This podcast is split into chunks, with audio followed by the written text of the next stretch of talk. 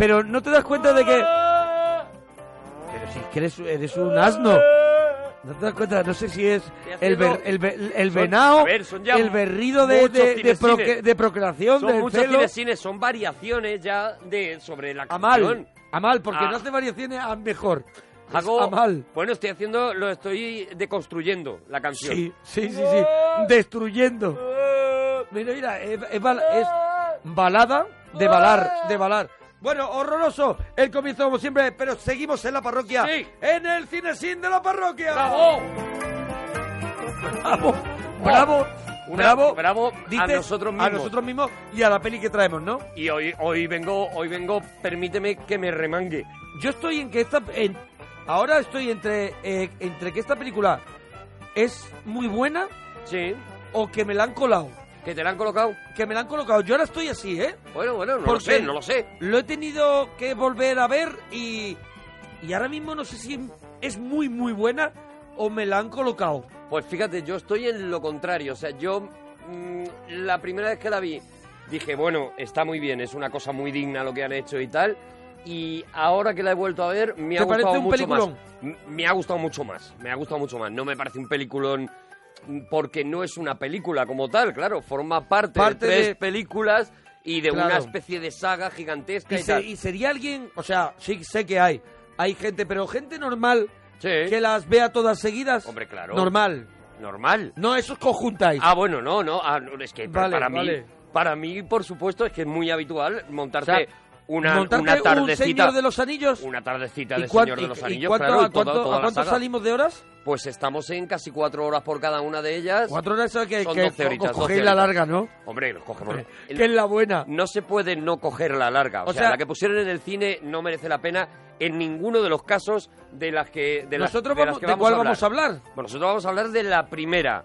No, no, no, ¿de cuál, de qué montaje? ¿Del largo o del corto? No, no, yo por lo menos del largo. Ah, vale, yo voy a hablar del Ni corto. lo recuerdo. El otro ni lo recuerdo. El otro se me olvidó. Vale, vale. Y si has visto el corto, Pero, mira, entiendo que no te guste. Vale, y tú serías capaz, yo luego, esto te lo, te lo pregunto luego, ¿eh? Para luego. Sí, sí. ¿Tú serías capaz de decirme cuáles son las diferencias del montaje corto y el montaje largo? Pues Y mira. po- Y, la- o sea, una- defensa al montaje largo y decirme dónde están los momentos que hacen que el montaje largo sea superior al corto. Yo creo que te lo puedo más o Si menos. quieres ahora o luego. Pero mira, te cuento una cosa. Tú sabes que eh, cuando Francis Ford Coppola saca El Padrino, el- los productores se la dejan en una película de hora y media. Y la película de hora y media era un auténtico truño, era aburridísima.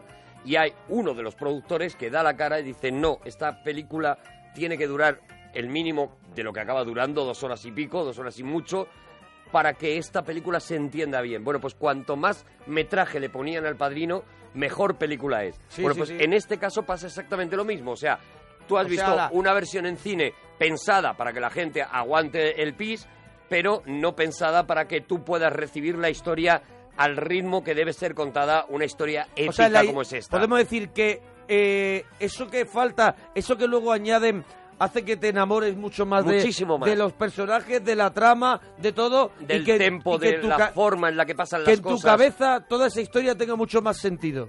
Todo está más explicado, todo te parece eh, que ocurre mm, menos Hay- casualmente. Hay muchos parroquianos que de pronto ahora dicen voy a ver la larga.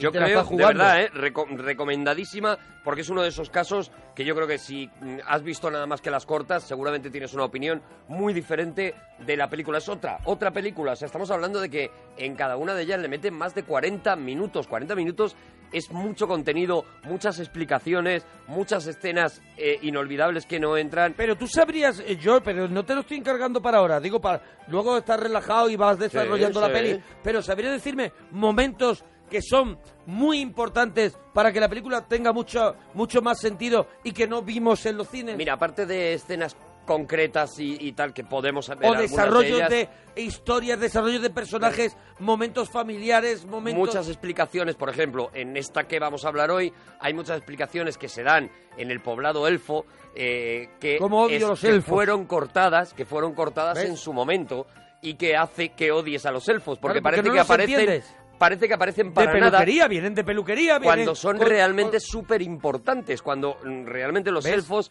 son los que consiguen Ojalá que el hoy- anillo llegue a donde tiene que Ojalá llegar. hoy me vaya de aquí diciendo que los elfos son importantes.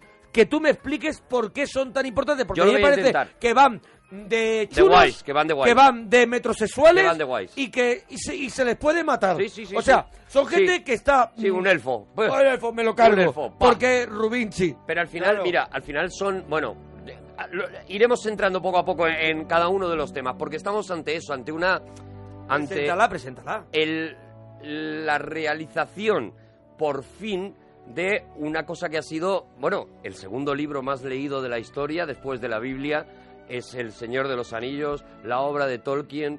Él se había intentado llevar al cine un montón de veces. Yo vi la de animación aquella, aquella que era muy de- chula, ¿eh? De, de Pero que- Bansky, ¿de de? ¿De animación. Bansky? Sí, de, Bueno, era una de animación con un- que, que tenía también, estaba hecho con una, no lo recuerdo bien, también Sí, con una técnica un la- poco moderna la para la técnica época. se llama rotoscopia, Vale. que se filmaban los, eh, las personas, personas reales y se dibujaba encima, encima. de ellas. Algo Vale. que ya usaba Disney, por ejemplo, lo usaba en, en- incluso ya en, en Blancanieves y los Siete Enanitos. Lo Pero aquí vimos. se utilizó. Pero la vimos y de pronto esa película no terminaba tampoco, pero no, no hubo continuación. Fue un fracaso y por fin, después de, de que un tío, además, que nadie daba un duro por él, un tío Peter Jackson que había hecho Mi madre se ha comido Cuidado, cuidado, a tu cuidado, no- perro. cuidado con Peter Jackson, que te estoy viendo venir. No, no, Peter no. Jackson para mí ya era un genio antes de tocar El Señor de los Anillos. Vale, pero tú pensabas que ese era el tío, que el tío que ha hecho No. Mi madre se ha comido a tu perro, Brain Dead, También, tampoco pensaba... era el tío que podía filmar esa obra tan, tan magna. Tampoco pensaba. Me, me ocurre el mismo caso con San Raimi. Tampoco pensaba. Eran. Ellos, los dos tienen la misma característica. Son unas personas con un ingenio y una imaginación desbordante. ¿Por qué? ¿Dónde está la demostración? En que con cuatro duros los dos hicieron pelis como, como, como Brain Dead o la anterior eh, Mal Gusto Bad, Taste, esta o San Raimi hizo Posesión Infernal con cuatro duros y solo con talento. Entonces no me extraña que cuando tú tienes mucho talento y además tienes mucho dinero puedas llegar a hacer las cosas que han hecho ellos. Y sin embargo tiene más mérito todavía porque esta película no se hace con mucho dinero. O sea, no se hace el- la comunidad del anillo. La Comunidad del Anillo es una película muy barata, entre otras cosas porque una de las de los grandes avances de Peter Jackson es inventarse un modo de producción que no se había hecho hasta aquel momento en el cine. Ahora estamos muy acostumbrados. ¿El de no pagar? El de no pagar, no. Ah, el de el de rodar tres películas juntas a la vez claro, claro. y irlas distribuyendo a lo largo y de así los aprovechas, años. aprovechas eh, decorados, aprovechas actores, aprovechas Aprovechas todo, condensas en, en un año infernal de grabación, un año que, que casi acaba con la vida de- del propio Peter Jackson, condensas absolutamente todo, pero te permite eh, eh, ir filmando a la vez en un decorado pues para las tres películas que tú estás preparando, ¿no? Jackson está en la lista, en la lista de directores gordos que pudieron morir. Que a punto de, de- Con Coppola. Con Coppola, con Coppola. Es- directores gordos que estuvieran a punto de morir, sí, Eso. creo que está el segundo. Está el segundo. Creo que está el segundo. Y de repente, pues eso, mm, de repente los que, los que hemos leído El Señor de los Anillos, lo que hemos leído ese libro y lo hemos imaginado mil veces, ¿no? De repente nos encontramos con que se podía hacer. Algo que cualquiera que... Yo, por ejemplo, a ver, yo te cuento mi, mi- mi grado de friquismo Vale, tu, es... tu experiencia, tu Mi grado de friquismo es, yo me leo El Hobbit y El Señor de los Anillos, pues, mm, pues debo tener 10 años, ¿vale? Desde ¿Diez los años? Sí, ¿Y lo entiendes? y lo entiendo.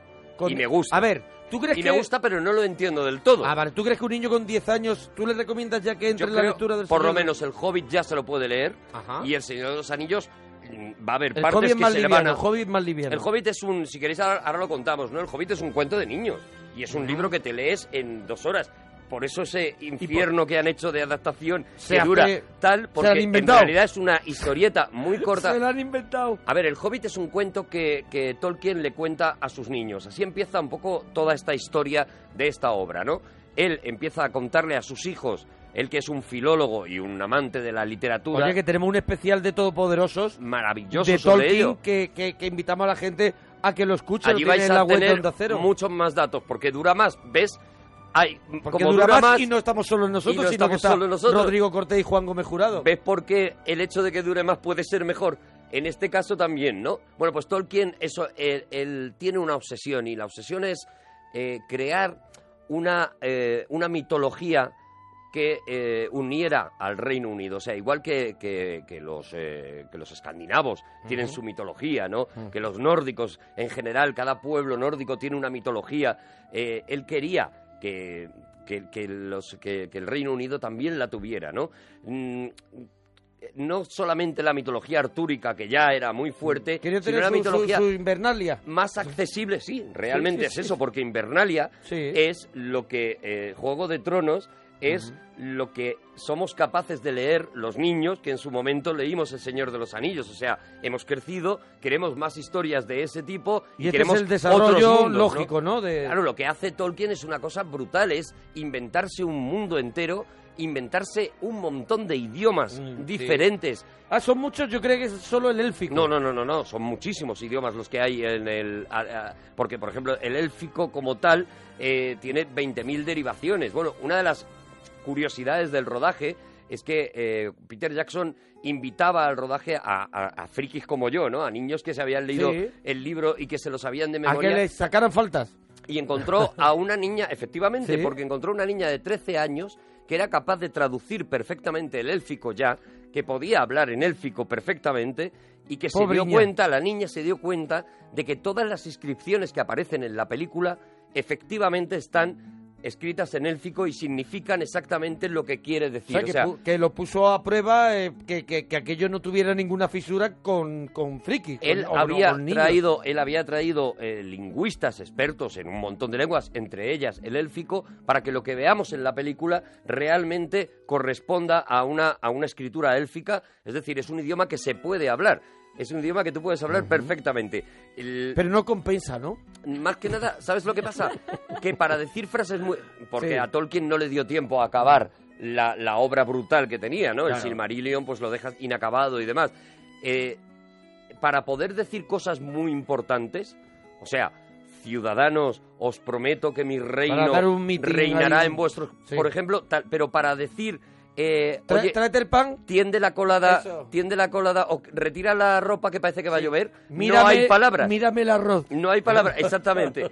No hay palabras. Eh, Claro. Sin embargo, para le las dio, grandilocuentes... le dio tiempo solo a los discursos. A discursos. A discursos y a cosas- muy de. A todos os digo. Eso muy- es, eso muy- es, muy- eso es. Puedes dar un discurso maravilloso, pero no puedes decir... Oye, como, ¿tú como vaya yo para allá, por ejemplo. Como vaya yo para allá, te, va- te vas a ¿De quién enterar. es este tabaco? Eh, por ejemplo, esas cosas no las puedes decir. Si vas al chino, bájate la basura. ¿Sabes? Cosas así no las Eso puedes en el decir. fico no- no hay. las puedes decir, pero grandes discursos Oye, sí. una, una pregunta, ya que vamos a empezar con el Señor del Anillo, la comunidad del Anillo, y vamos a escuchar. Hoy un haremos poco nada más que la inicio. comunidad del anillo, Mi claro. pregunta es: ¿por qué no es primero el Hobbit? Sí es primero el Hobbit. El- ¿Por qué Peter libros, sí. Jackson.? No, digo, Ah. ¿por qué Peter Jackson no hace primero el Hobbit si es el orden de los libros? Pues precisamente por eso, porque ¿Por el Hobbit- cobardía? Sí, de su amor por ella.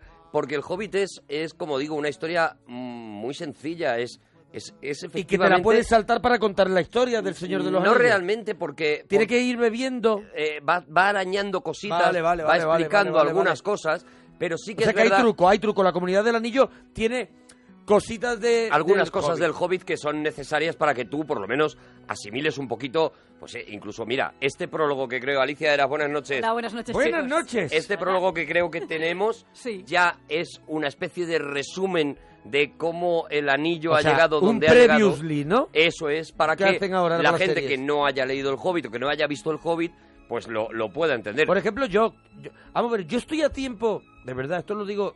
Lo pregunto ¿De de, corazón? de corazón. Yo estoy a tiempo de leer El Hobbit. Sí, te lo vas a pasar maravillosamente. Por ejemplo, yo pero este, te, pero yo te este lo lees verano, en un rato. Yo este verano, yo este verano, cuando esté, ojalá en una hamaca, me podré leer, me leería el Hobbit y no estaría diciendo, pues me voy a dar una vueltecita ya, me voy a ir por la orilla. Mira, el Hobbit es, insisto, un cuento para niños. Es un cuento para niños que, eh, además, como tú ya conoces a, a muchos de esos personajes, Claro, a los principales, claro. a Gandalf, a Gollum, los dos, pelis. los dos salen en el Hobbit y Gandalf los dos salen y en, en el, y son casi los más golosos, ¿no? y de, Gollum de la es, es- bueno ahí, ¿no? Es bueno en el Hobbit, es todavía una persona normal, ¿no? No, es un mago, es un mago ya. pero es pero no es, es el Lo que pasa es que es un mago que tiene menos poderes de los que... Mira, ten No, yo digo que- Gollum. Ah, Gollum. Que Gollum es bueno en el Hobbit. En, eh, bueno, ahí es donde se cuenta su paso a... Vale, vale, eso es lo que preguntaba. El, el, eh, como digo, el Hobbit es... Eso es, es un cuentecito eh, que te sirve para introducirte en esa Tierra Media, que realmente, ya digo, Tolkien la escribe únicamente para darle el capricho, para darle el gusto a, a sus hijos, un poco lo que hablábamos eh, hace poco en otro, con la princesa prometida, ¿no?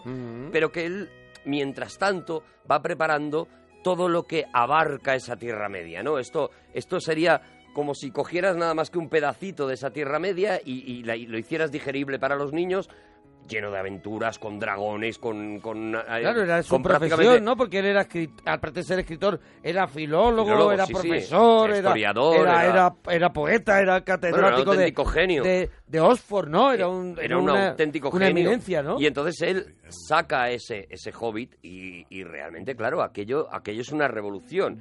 Tan revolución que él, que se ha metido ya a escribir el Silmarillion, que es un poco la explicación de todo lo que pasa en esa Tierra Media, la explicación de cada una de las razas. Él lo que quiere hacer es eso, inventarse un mundo entero, un universo entero. Es lo que estaba pensando, es más, no, no sé si la palabra es correcta, un glosario. Es un poco lo que está haciendo, ¿no? quiere parte- crear un mundo sin fisuras, un mundo en el que, insisto, los idiomas sean perfectos, se puedan escribir, haya música, haya un estilo de música determinado, dependiendo de cada región Pero, ¿y que cómo? se toque. y lo- pero lo importante es que hace eso y no olvida entretener, no olvida la historia, no olvida que esos personajes Eso es lo más increíble. tengan vida, o sea, que crea un mundo y aparte tiene guardado que te lo vas a pasar bien. Mira, lo que te estaba contando antes es que yo, eso, me leo El Hobbit y el Señor de los Anillos con 10 años y a partir de ahí, hasta que tengo, pues, yo creo que, que- que casi 40, me lo leo mínimo una vez al año. Bueno, entonces me lo tengo que leer ¿Por qué? Porque, porque el libro va creciendo contigo. El libro va a ir creciendo. O sea, lo que tú vas a entender con 10 años, Me llevas evidentemente... 30 veces, entonces, me sí, llevas 30. Sí, sí. Sí, no hace falta que tampoco No, ahora no, no, que te hundas el verano, ¿sabes? Pero vas a ir notando como, como, como a medida que tú ¿Crece vas creciendo, sobre todo cuando, cuando tú lo has cogido de pequeño, ¿no? Pues percibes unas cosas y a medida que vas creciendo vas viendo que el libro te sigue contando cosas, te sigue contando cosas. No es tan raro, eh, eh, con to- marcando todas las diferencias, que sea el segundo libro más vendido después de la Biblia, ¿no? Que es otro libro al que la gente acude y dice que cada vez encuentra una enseñanza diferente, ¿no? En ese sentido, solo Y en ese que- sentido, y- evidentemente, y- y creo- no es tan raro. Y creo que es al que Tolkien también acude, ¿no? En el momento que está construyendo todo este mundo, Bueno, ¿no? ta- también hay, hay... Yo creo, ¿no? Bueno, él, él es profundamente creyente y Pero él yo creo que es un libro de referencia para él y... Y es un libro, hombre, que está eh, evidentemente muy inspirado, ¿no? En, el- en la lucha del bien contra el mal. se ve, eh, se ve. eh, evidentemente, él es profundamente, ya digo, es profundamente creyente y hay, hay retazos, muchos menos de los que se han querido decir, ¿no? Igual que se ha dicho siempre eh, que era un libro racista, cuando yo creo que es todo lo contrario, precisamente porque, porque Tolkien pertenecía pues a esa, a esa sociedad victoriana eh, inglesa que era tan racista, pues se le ha querido buscar eso cuando yo creo que es precisamente un canto a la unidad de las razas, ¿no? Esta primera película de la que vamos así. a hablar es un canto a la unidad de las razas, a la necesidad de que todas las razas se unan, se toleren se necesiten. y de esa manera consigan un objetivo común, Claro, ¿no? porque si nos hubiéramos dicho, no, no, yo con este no voy. Claro, voy yo con este solamente no voy porque con- es elfo o porque es enano. Hobbit. Eso es. Yo solo me junto con Hobbit. No te juntes con elfos, Otra, ¿sabes? otra de las cosas que, que también saca pues, de, la, de la Biblia, ¿no? Es la, la redención de los humildes, ¿no? El, el humilde, el pequeño, es el que al final consigue lo más grande, ¿no? Es David y Goliat. Y es, es, es un es poco, también esa historia. Es un poco la estructura, es un poco también esa ese- esa creación de personajes también muy muy pare- yo creo que es un libro de referencia para Tolkien seguro Sí, sí, en la no, no, sin construcción duda, sin duda. De, de todo de todo este mundo y vamos a escuchar ya lo que él nos Venga, había prometido a Alicia escuchar ese principio. Aquí empieza todo. Esto fue lo primero que vimos cuando por fin llegó el momento de sentarnos en un cine a ver El Señor de los Anillos. Y yo a partir de ahí ya no pude hablar, claro. Aunque no te hayas leído el libro, aunque no sepas absolutamente nada, si escuchas esto y empiezas a ver las imágenes, te dan ganas de quedarte a escuchar, vamos, todo. Todo comenzó con la forja de los grandes anillos. Tres fueron entregados a los elfos, inmortales, los más sabios y honrados de todos los seres. Siete a los señores enanos, grandes mineros y artesanos de las cavidades montañosas. Y nueve, nueve fueron entregados a la raza de los hombres que ansían por encima de todo el poder. En aquellos anillos residía el poder y la voluntad de gobernar a cada raza. Pero todos ellos fueron engañados, pues otro anillo más fue forjado. En la tierra de Mordor, en los fuegos del monte del destino, el señor oscuro Sauron forjó en secreto el anillo regente para controlar a todos los demás. En ese anillo descargó toda su crueldad, su malicia y su voluntad de dominar todo tipo de vida. Un anillo para gobernarlos a todos. Una a una, las comarcas libres de la Tierra Media fueron sometidas por el poder del anillo. Pero hubo algunos que resistieron. Una última alianza de hombres y elfos lucharon contra el ejército de Mordor y en las lomas del Monte del Destino libraron su batalla por la libertad de la Tierra Media. La victoria estaba próxima. A mí, Pero nada Bueno, y aquí es donde, donde Eh, empieza realmente la película. que añada una sola cosa. Primero que, lo primero que, que tengo un lío tremendo de anillos. Vale. Eso es lo primero. Y segundo, que me, que me recuerda mucho y creo que emplea, emplea en la misma técnica que utilizó, que utilizó Coppola con Drácula de Bram Stoker en este, este comienzo del Señor del Anillo, donde de pronto nos ha planteado Claro. ya una historia, nos ha metido en un sitio, igual que hizo con Drácula de Bram Stoker, que de pronto sabíamos de aquel em- el empalador, aquel, ¿cómo era? Es- Vladimir el empalador. Vlad, Vlad el empalador. empalador. Sí. Sabíamos toda la historia contada de una manera. Aquí pasa lo mismo. Este prólogo es, es No, no, una es, maravilla. Es, es espectacular. Eh, eh, te ha contado en este, con este trocito que hemos escuchado y el siguiente que es cuando vemos el fallecimiento o la destrucción de Sauron. Eh, tal, estás perfectamente ya ubicado. Estás en la historia. Lo que necesitas, insisto, lo que, como decíamos, no, lo que necesitas saber tanto del Hobbit como del Silmarillion para poder enfrentarte al Señor de los Anillos, a la historia del Señor de los Anillos, ya lo tienes. Ese anillo creado por Sauron para dominar a todas las razas. Olvídate de cuántos anillos Porque tiene cada de uno. y- tres, de siete, de nueve y de uno. Eso es. Eh, la historia más o menos, básicamente es, hay un momento de buen rollo en la Tierra Media dice, en el que todos los estos dicen, oye, nos unimos, tal, no sé qué, nos hacemos unos anillos de compromiso, porque al Claro, final no claro. deja de ser eso, ¿vale? Nos unimos todos y, y somos todos súper amigos. Pero Sauron los engaña, como hemos Sí. escuchado aquí, y hace un anillo que puede que puede dominar a todos los demás. Un anillo para unirlos a todos, un anillo para atraerlos a todos, un anillo para atarlos a las tinieblas. Es decir, con ese anillo, con el poder que le da ese anillo, él puede acabar con todas las razas. En esto nos encontramos, Y ahí estamos. Vemos- Eso, eso es un poco lo que vemos en el Hobbit. Eso es un poco lo Esa que nos pelea. va contando entre el Hobbit y el Silmarillion, ya Ah, digo, vale. que es donde, donde también hay toda esa explicación de los anillos, de, de, la, de la fabricación de los anillos, de por qué se hace, de en qué... Ten en cuenta que estamos hablando de muchos años antes de que empiece la historia del Señor de los Anillos, dos mil y pico años antes, ¿no? Esto es una historia muy previa. Y ahí ya sí, ¿no? Ahí ya nos, eh, nos eh, ubicamos en ese momento en el que vemos a Bilbo Bolsón, al protagonista del Hobbit, que va a escribir sus memorias.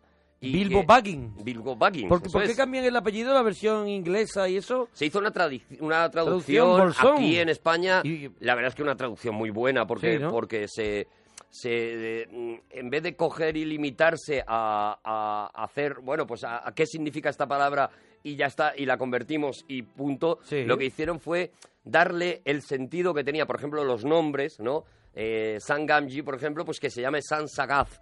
Es, sea, es- es Sagaz. un nombre Eh, eh, tan sonoro, tan Y bonito. Baggins es eh, Bolsón porque, porque, Baggins porque es, Bolsón, portador de algo. Porque es el que lleva, claro. Ajá, vale. y, es, y es Bolsón cerrado, además, porque él es de la familia de Bolsón cerrado. Bueno, todo está lleno, claro.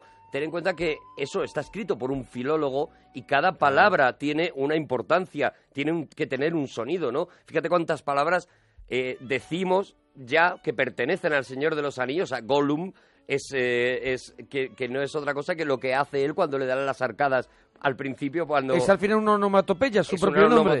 una onomatopeya. Bueno, Eso he hecho, también soy filólogo, como eso es, podréis ver. Te veo bien. Y, y- y- y- y conocemos un montón, un montón de nombres, ¿no? Un montón de tal. Sauron. Sauron es el Sauron. mal. Mordor. ¿Quién no utiliza ya Mordor para un sitio Gua- Un terrible? sitio, un sitio que no, qui- en el que no quieres estar. Aquello Claro, era Mordor. Te ha dado un montón de imágenes O con alguien, esas palabras. o un tío muy feo dice, vaya tío, Viene es de un Mordor. orco. Bien, es, un orco, orco. Es un orco. Fíjate la cantidad de, de- de palabras que te ha dado, ¿no? Que te ha regalado pues un tío que es, que es filólogo, ¿no? Y afortunadamente, ya digo, aquí tuvimos una traducción magnífica que ha dejado esos nombres también, ha conservado esos nombres, ¿no? Trancos, que es, eh, que es Aragorn.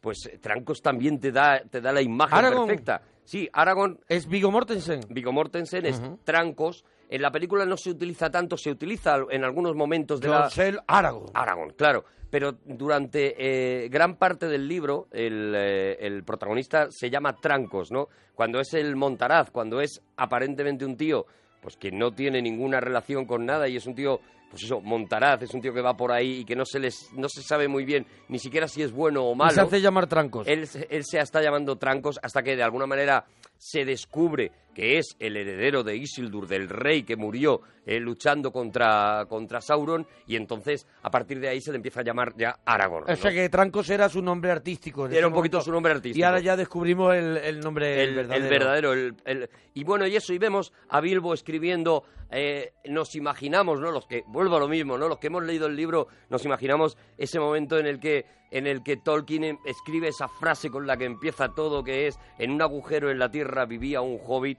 y a partir de ahí vemos, vemos ese agujero, o sea, vemos, de repente es Hobbitón, es, es la comarca, es- son los hobbits tal y como nos los ha descrito Tolkien en, en los libros, ¿no? Está todo perfecto porque, porque, eh, porque Peter Jackson es un enloquecido de los libros que se los habrá leído, te digo, cuatro veces Sí, más hombre, que yo. Lo que hemos dicho antes, el buscar la perfección y, y lo que hace es incluso poner en, en, en juicio su, su creación Mm. para que le para que le puedan corregir si no se está acercando lo, lo, lo más posible al original del libro. Claro, ¿no? él tiene pánico cuando se mete en esto porque, porque sabe la- el mismo pánico que tenemos nosotros Hombre, de hacer un programa que sabemos que nos van a dar porque nos vamos a equivocar seguro. Pero evidentemente, imagínate él, la responsabilidad, ¿no? Él sabe una cosa de principio que, que es nunca hará una película, nunca la película será mejor que el libro. Sí, sí, lo tiene muy claro. lo tiene muy claro, porque eso muy es, imposible. Lo único que él pretende es eso, que, que la gente que vea Que la la, gente película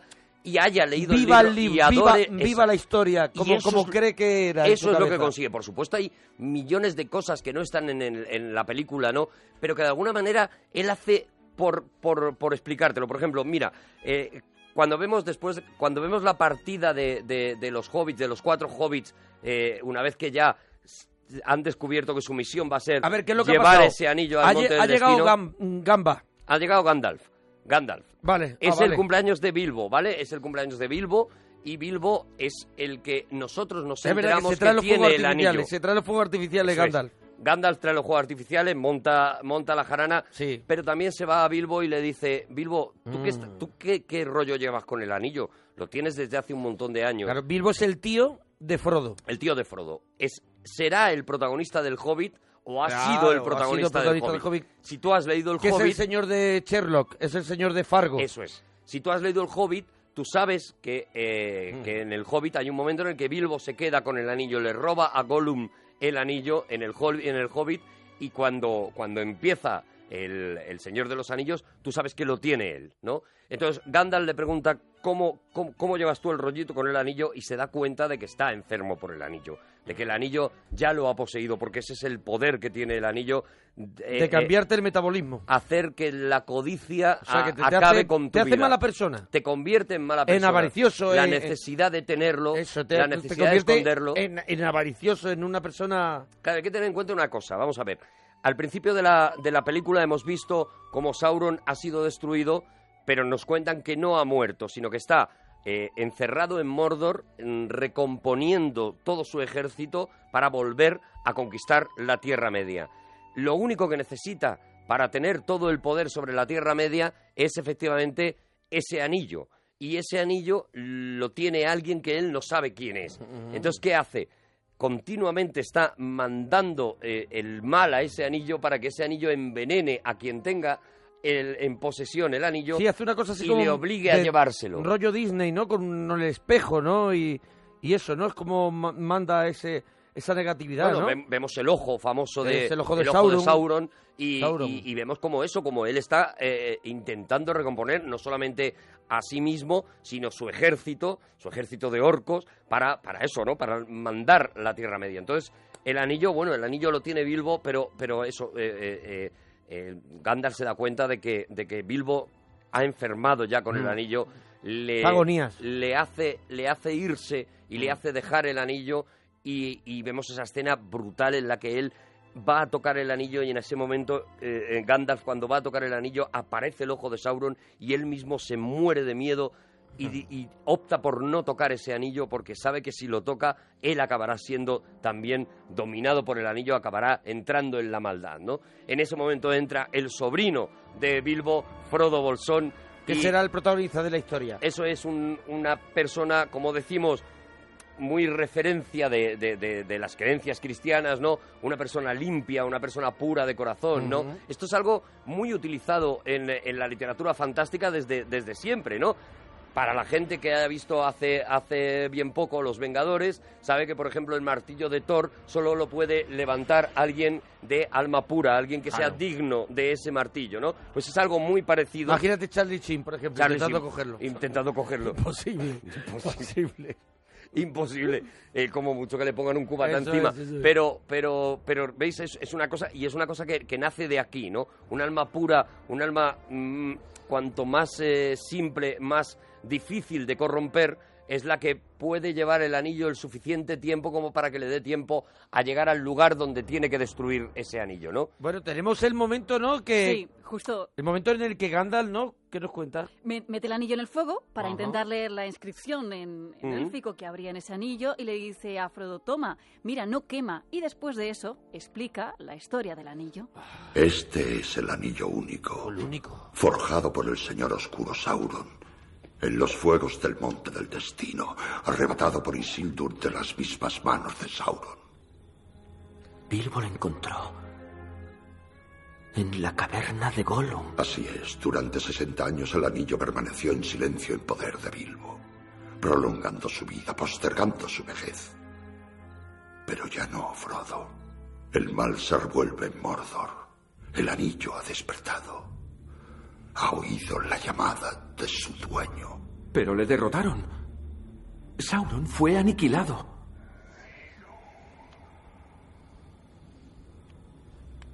No, Frodo. no Oh. no fue aniquilado No fue. eh, Gandalf sabe Está que el está, ojo, está el en- ojo. eh, está en Chandal. está el ojo Está en Chandal Sí, está, preparando diciendo, vale, vale, este está año. acariciando un gato Este año no. Este año tampoco, Este pero. año tampoco, pero ya veréis. pero ya veréis la que estoy Claro, y Gandalf dice, hay que adelantarse. Eso es. El anillo tiene como vida propia, está todo el rato cargado de esa energía que se le está, que le está enviando Sauron. Ujú. Sauron, eso lo que pretende es envilecer a quien tenga el anillo lo suficiente como para que le lleve el anillo. Eso es exactamente lo que quiere. Pero ¿qué ocurre? Que el anillo también provoca la, la codicia de querértelo quedar.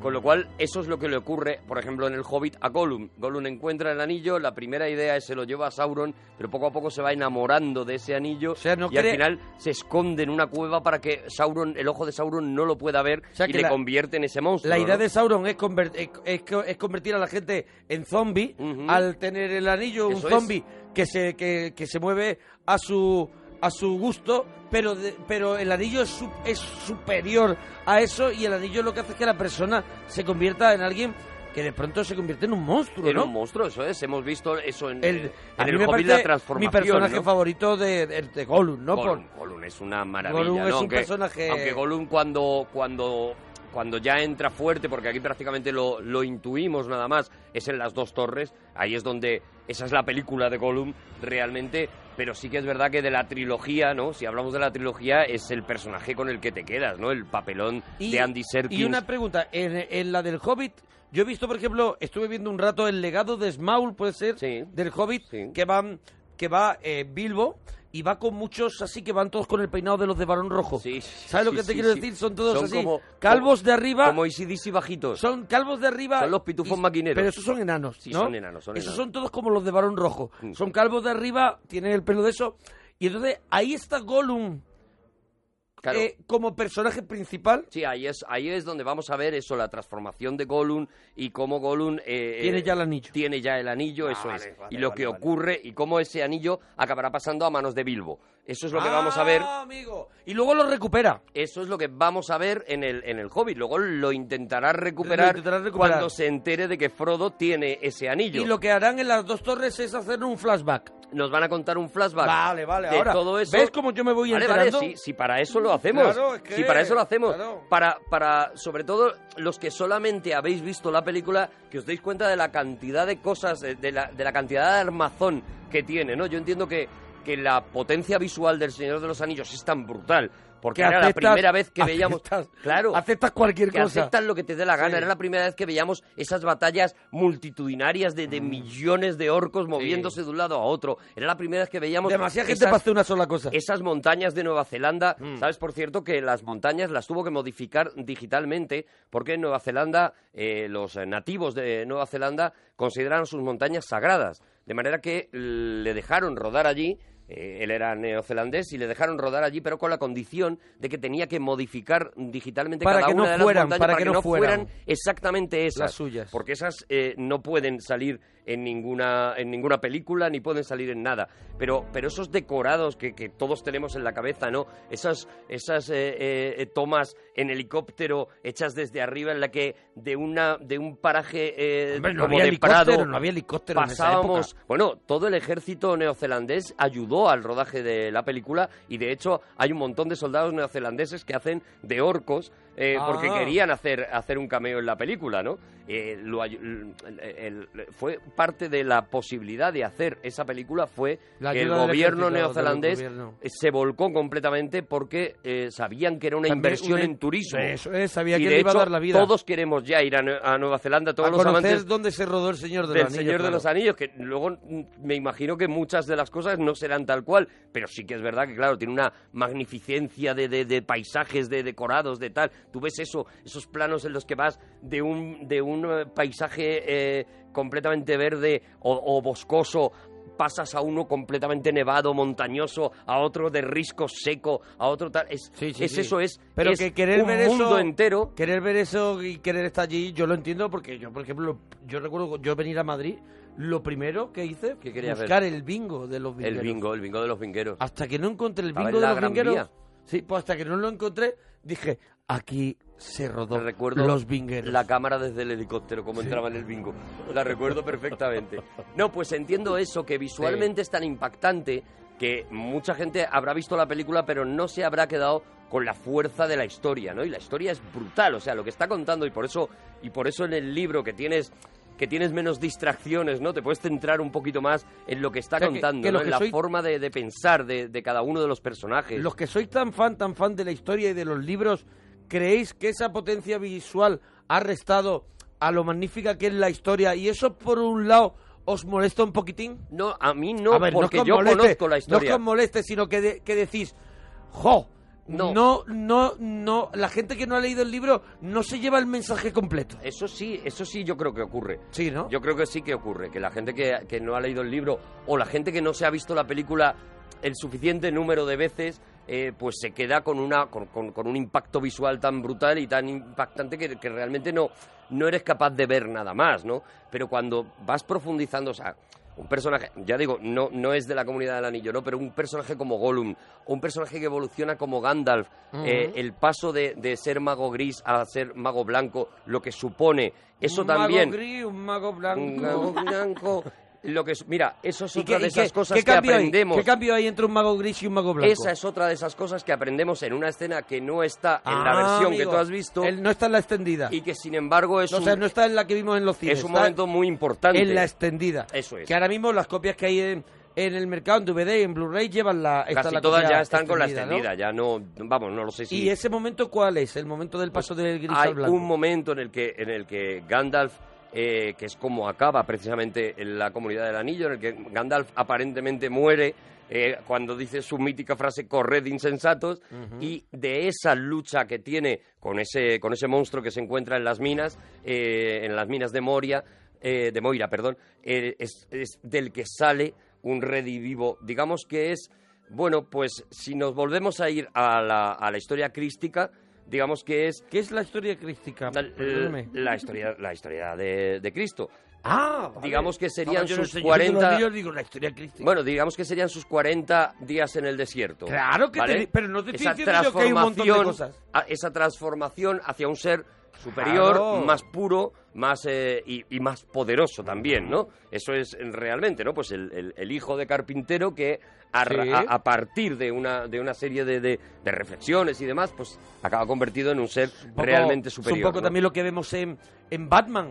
Es algo parecido a lo que Cuando vemos en se, Batman. va, cuando se va a hacer todo ese camino para, para prepararse y para ser al- alguien un poco... Bueno, eh, tiene mucho que ver con, con, una, con una teoría que un día nos metemos en ella porque la verdad es que tiene, tiene enjundia, ¿no? Que es, ¿Tiene es tarea? lo que se llama, tiene tarea, que es lo que se llama el camino del héroe, el viaje del héroe. Eso es, el camino del héroe. El camino del héroe es, es una cosa que, que, que prácticamente casi todas las películas que nos gustan Sí, es- están basadas en el camino del héroe. es un rollo es un rollo samurái, es un rollo samurái, te digo, es un rollo japo. Es una manera de contar las historias que no ha fallado nunca. Ah, desde, desde, eh, pues, El pues, camino del héroe. desde la Biblia o, o desde Sí. las, la- la- las fórmulas más, más antiguas a las fórmulas de ahora. Harry Potter está basado en el camino del héroe, ¿no? Es eh, eh, mm, Matrix, por Sí, ejemplo, bueno, el Neo de Matrix Eh, el- lo hace el camino del Lo héroe. importante es que el héroe tenga que abandonar su lugar Eso es. para tener que hacer un camino en solitario, Luke tener Skywalker. que aprender una serie de cosas y volver. Luke Skywalker Volver siendo eh, abandona su lugar eh, de una manera traumática, eh, recibe las enseñanzas de un poder más allá de- de- del que él pensaba que tenía, como ocurre con Frodo, como ocurre con Neo, etcétera, y hay un momento en que ese poder se utiliza para vencer el bien. Esto, resumido muchísimo, muchísimo, sería más o menos el, el- el viaje del héroe. ¿no? Esto es lo que vamos a ver en El Señor de los Anillos. Vamos a ver, a ver la transformación, el Ayad Book, que está magnífico como Frodo, está impresionante. eh, vamos a ver la su transformación en héroe, ¿no? Como, como poco a poco esa, ese niño... va rompiendo el cascarón. Ese niño paleto, que es como, como Sí. el propio Tolkien les llama al principio a los hobbies, ¿no? Les llama paletos directamente, se va invistiendo Se de puede dignidad permitir, es y de creación, poder. Claro, dice, si me da la gana. Lo he creado yo, le puedo llamar paletos. Igual que, que, todo, que todo héroe va a tener un acompañante fiel que va a ser al final el que le dé las verdaderas lecciones de vida. ¿no? En este caso, Sam Sagat es el, el compañero, pero lo vamos a ver en, en- en Han Solo, por, por, por decir algo, en Trinity de Matrix, lo vamos a ver en, en Ron eh, con, eh, con el personaje de Harry Potter, lo vamos a ver en todas, ¿no? Ya digo, aquí están, aquí están las esencias de las historias. En este libro está la esencia de las historias. O sea, si alguna vez te quieres poner a contar una historia, necesitas que te cuenten, eh, eh, por ejemplo, esos, esas mm, detalles de cuando los, los, los hobbits van andando y te va contando, y es algo que te parece casi magia, porque te va contando cómo están recorriendo la ladera de un río y tú vas viendo en el mapa ese río y dice, y entonces llegamos a una abertura donde había dos árboles y efectivamente en el mapa estaban los dos árboles, ¿no? Ese, ese detalle de, de un tío que se ha inventado un mundo y que te lo pone ahí delante, ¿no? Esa belleza, pues la vas a encontrar en la película, pero la vas a encontrar también en, la, en, en los libros mucho más detallados. Oye, ¿no? vamos a seguir escuchando cositas de la película. A ver si podemos tenemos saber ahora? un poquito más, por ejemplo, de Gollum. Claro, aunque en, en las siguientes películas vamos a escucharle más Ujú. profundamente, ahora vamos a ver al principio de La Comunidad del Anillo esa voz cuando está en su cueva escondido. esa, esa, esa. El anillo acabó en manos de la criatura Gollum, que lo ocultó en las profundidades de las montañas nubladas, y allí le consumió. Todo mío, mi vida, todo mío, mi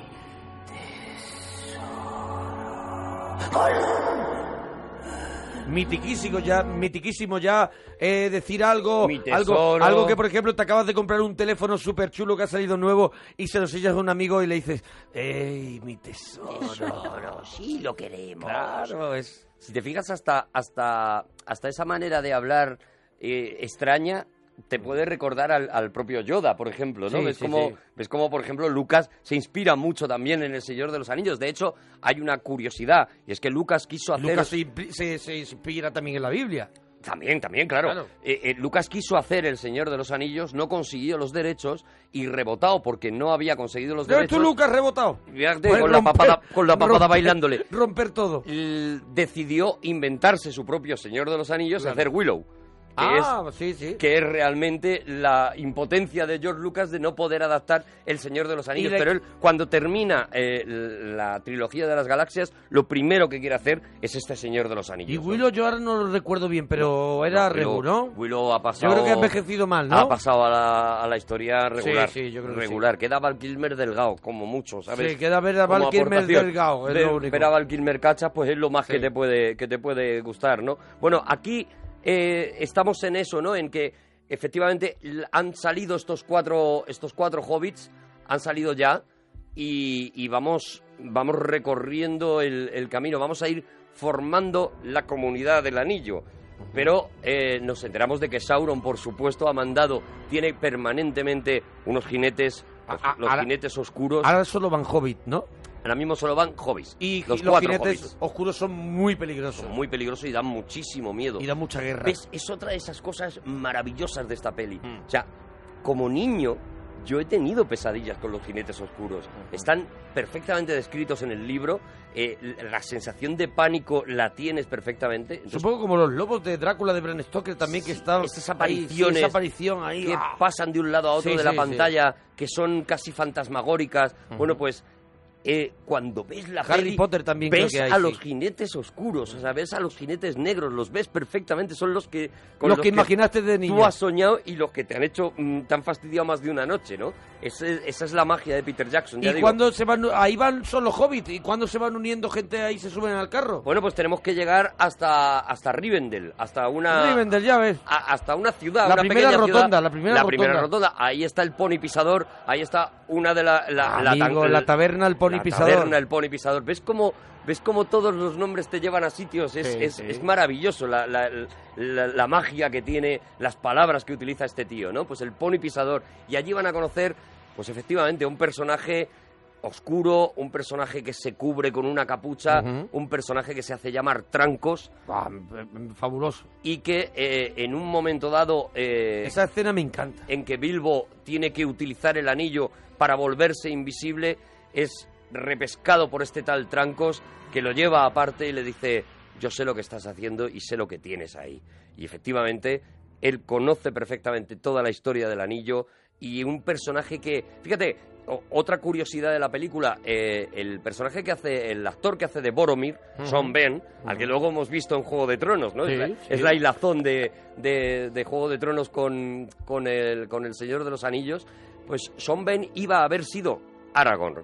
Era el, en, en un momento dado pensaron que Sean Ben, y realmente es verdad que en el libro se define más como un tío alto, fuertote, brutote. Es un, no es el, el héroe de acción que, que- que han convertido Vigo Mortensen, y sin embargo, yo creo que ya no lo cambiaría por nadie. O sea, a mí ya Vigo Mortensen para mí es Aragorn porque, porque, porque lo hace maravillosamente. Tú sabes que él se implicó en el rodaje a lo bestia, se dejó la vida, ¿eh? Sí. Se dejó la Se misma preparó vida. mucho, luego Viggo Mortensen tú lo ves ahora por Madrid, por ejemplo, Sí, yo sí, lo he que visto. lo- lo ves mucho por y aquí, es- afortunadamente. Y es, y es un señor aparente, pero no es ese guerrero que vemos en El Señor de los Anillos. Bueno, ¿sabes? la, la cosa llegaba a tal nivel, él, él necesitaba tal forma física y además Claro, que se- pretendía que no ahí. perderla, sino hacerla crecer a medida que avanzaba la película para mo- mostrarse cada vez tan poderoso, más poderoso que cuando le decían, Vigo, hoy grabamos en la montaña no sé dónde, eh, te mandamos el helicóptero, él decía, no, no, me yo salgo para allá, salgo para allá. Y se iba andando hasta el sitio para mantener... con un bocadillo liado un papel de aluminio. Me papel de aluminio. Y un, y un danonino que se le quedaba caliente. Me un danonino que se le quedaba caliente, pero, Y un- pero se de- preparó zumo de eso de tetabriga y así zumo- pequeño. zumo de tetrabrigas Con la pajita pegada así. de, ah. de pajita, que no había manera. Oh. No había manera. Bueno, él se preparó de tal manera eh, en el uso de la espada, en el uso, lo dio absolutamente todo con esta película y la verdad que lo que hace a mí me parece una cosa realmente magistral, ¿no? Te- podemos seguir contando la historia, Bueno, ¿no? nos quedan, ya ves el, ya ves el reloj, cinco ya minutitos. tenemos, ya tenemos otra raza que se ha unido a los hobbits, ¿no? Tenemos a los hombres junto con los magos, porque Gandalf no lo estamos viendo en este momento porque Gandalf ha ido a buscar información sobre ese anillo y sobre la manera de destruir ese anillo y se ha encontrado con otro momento brutal, ¿no? Que es cuando vemos a Christopher Lee haciendo de Saruman. Ujú. Saruman es eh, otro mago al que eh, Gandalf pide ayuda y se da cuenta de que, de que Saruman ya se ha ya, se ha- ya está en el lado, el lado oscuro, ¿no? eso es exactamente eso. O sea, al final es, está en el lado oscuro. Al final estamos, como digo, contando siempre la La misma, misma- la misma historia, ¿no? Saruman se ha pasado al lado oscuro y es más, ha capturado a Gandalf para que no pueda ayudar a Frodo, ¿no? Y lo siguiente que veremos es la llegada a Enroll, la llegada al, al lugar donde eh, se encuentran con los, con los elfos, tus elfos. Mis elfos. Tus elfos. A ver, el desarrollo que tienen los elfos, más allá de que Enroll, yo los, perdón, es el rey de los elfos. que yo los, que yo diga que, que manía le tengo a los elfos, eh, tan repeinados con las trenzas y no los veo que sean unos guerreros, los veo ahí muy rubinchis. ¿Qué me he perdido de los elfos? Pues lo que te has perdido de los elfos es que son, primero, muchísimo más poderosos de lo que nos deja ver la película. Ajá. De hecho, yo creo que, por ejemplo, el, el personaje de Legolas eh, sufre muchísimo que lo haya interpretado Orlando Bloom. Es, su- es suave. Que me parece, Es suave. Que me parece un flojo. Es flojo. O sea, es un- los, los elfos son unos personajes con una capacidad de destrucción. De hecho, si te fijas, eh, están continuamente con Gimli, con el enano, Mm. eh, mm, discutiendo cuántos hombres pueden matar en menos tiempo y Claro, cuánto claro, más claro. poder Y tienen. luego ves que es Orlando Bloom con esa apariencia de verdad sin faltar eh, un poco afeminada que es, Sí, es sí, sí, almíbar puro. Es almíbar le chorrea el almíbar. Y, entonces dice madre mía este hombre cómo que te está presumiendo de matar a tanta gente Los elfos estarían más cerca de, lo- de los hippies, digamos, no, no, no, no, Ah, no vale. igual, pero estarían más cerca de los hippies en cuanto a que su relación con la naturaleza, su relación con, el- con la magia es muy directa, ¿no? Mira, voy a contar, vale pero, contar- pero su relación con la guerra también es muy directa. Eso es, porque si has leído El Hobbit, eh, has visto que la guerra de los elfos contra los enanos es una de las guerras más crueles que se han podido ver. Y, si- y- y leyendo el libro y, y viendo también las películas del Hobbit, es cuando te das cuenta de la ver- del verdadero poder de los elfos, ¿no? En, en todos los sentidos. Ya digo, ellos son también los dueños de la magia, de la magia blanca, ¿no? Déjame que cuente una cosa que no aparece en, en las películas de, de Peter Jackson y que a mí me parece una de las cosas más bonitas que he leído yo nunca de pequeño y que me cambió muchas cosas la cabeza, ¿no? Hay un momento en el que los elfos llegan al, al territorio, los, perdón, los hobbits llegan al territorio mm, cansados, doloridos, han tenido un ataque de los jinetes oscuros y demás, y entonces Galadriel, la reina de los elfos, dice una frase que a mí se me quedó ya para siempre, que es que les traigan agua, que les traigan comida, que les traigan medicinas y que les traigan música. ah qué bonito Y eso me cambió completamente la vida porque dije, los elfos saben que la música cura y la incluyen entre las cosas básicas que, que hay que que hay que hacerle a un hombre para curarle. Vamos a curarle La por fuera. cura amansa y, y- y- y te hace sentir Sana. cosas sanas Eso sí. es. Entonces, ese, ese es el poder de los elfos, ¿no? El, el ver más allá siempre de lo que, de lo que necesita. A mí esa de que no son tampoco unos paletos como Todo describe- lo contrario, es justo lo claro. contrario. La- la- a mí esa frase me, me condicionó para mi amor a la música el resto de mi vida ya. O sea, el pensar la música cura es una cosa que yo aprendo del libro de los señor, del Señor de los Bueno, que Anillos. nos Yo queda- nos solo queda por eso, nada, nos queda pues nada. acabamos de empezar. ¿Cómo, cómo termine? ¿Cómo termine? ¿Cómo termina? Pues vamos a escuchar el A ver, a final ver, ya directamente. vamos a ir al final directamente, sí, venga. Ojalá el anillo nunca hubiera llegado a mí. Ojalá nada de esto hubiera ocurrido. Eso desean quienes viven estos tiempos, pero no les toca a ellos. ¿En qué lugar nos dejan en la comunidad del anillo en este final? en un momento en el que la comunidad se ha roto, cada uno de ellos, eh, eh, Frodo ha partido hacia el monte del destino para destruir el anillo y los demás están intentando recomponerse para ayudarle, pero no pueden ir con él. Ya solo van Frodo y Sam hacia un camino en el que se encontrarán con Gollum y que será lo que veamos en la segunda parte en las dos torres. Bueno, que si os ha gustado nos lo decís en Twitter, arroba Arturo Parroquia, arroba Mona Parroquia, porque eso nos hará obligatoriamente hacer una segunda Tendremos parte. que continuar Tenemos que con seguir con la torres, historia. claro. Gracias, Alicia. Gracias a vosotros. Oye, que nos vamos hasta mañana. Adiós. Adiós.